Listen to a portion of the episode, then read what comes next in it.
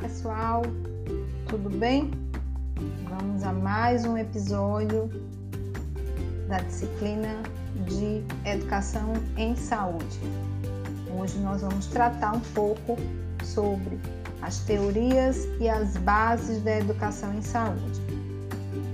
Bom, a educação em saúde tem como objetivo principal estimular a autonomia do indivíduo no cuidado de saúde e na adoção de hábitos saudáveis, agregando os saberes científicos, mas respeitando também as singularidades. Na saúde coletiva, há diferenças entre os conceitos de educação em saúde e educação na saúde, de modo que o primeiro envolve a educação sanitária, a educação para a saúde e a educação popular em saúde com foco na população. Já a educação na saúde está respaldado na educação permanente em saúde dos trabalhadores, a fim de manter a qualificação profissional.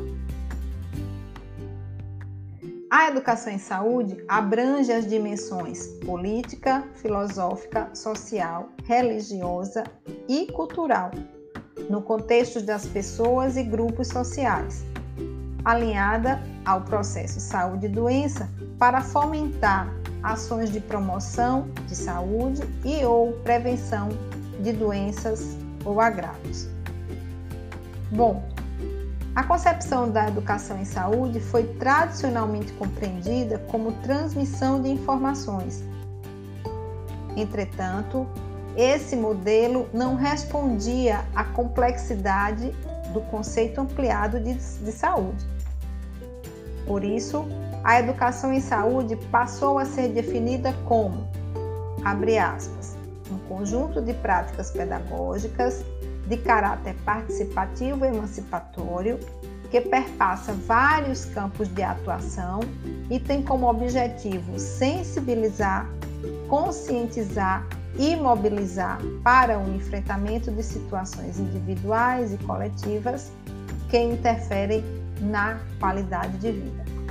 Fecha aspas.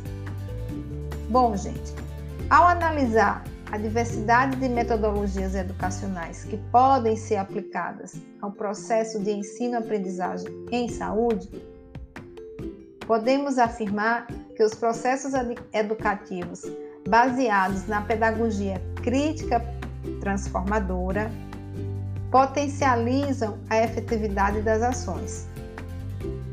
De forma distinta das concepções tradicionais, a educação em saúde deve ser contextualizada ao cotidiano dos profissionais e se fortalecer com a participação social representada pelo engajamento da população.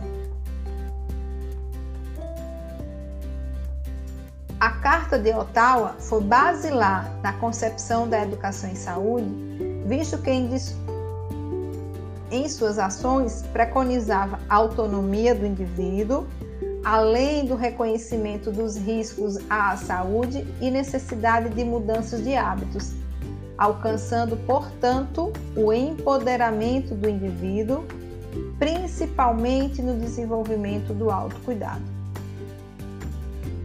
Outra concepção basilar da educação em saúde está na pedagogia libertadora de Paulo Freire, destacando-se o estímulo à autonomia do indivíduo como agente de transformação.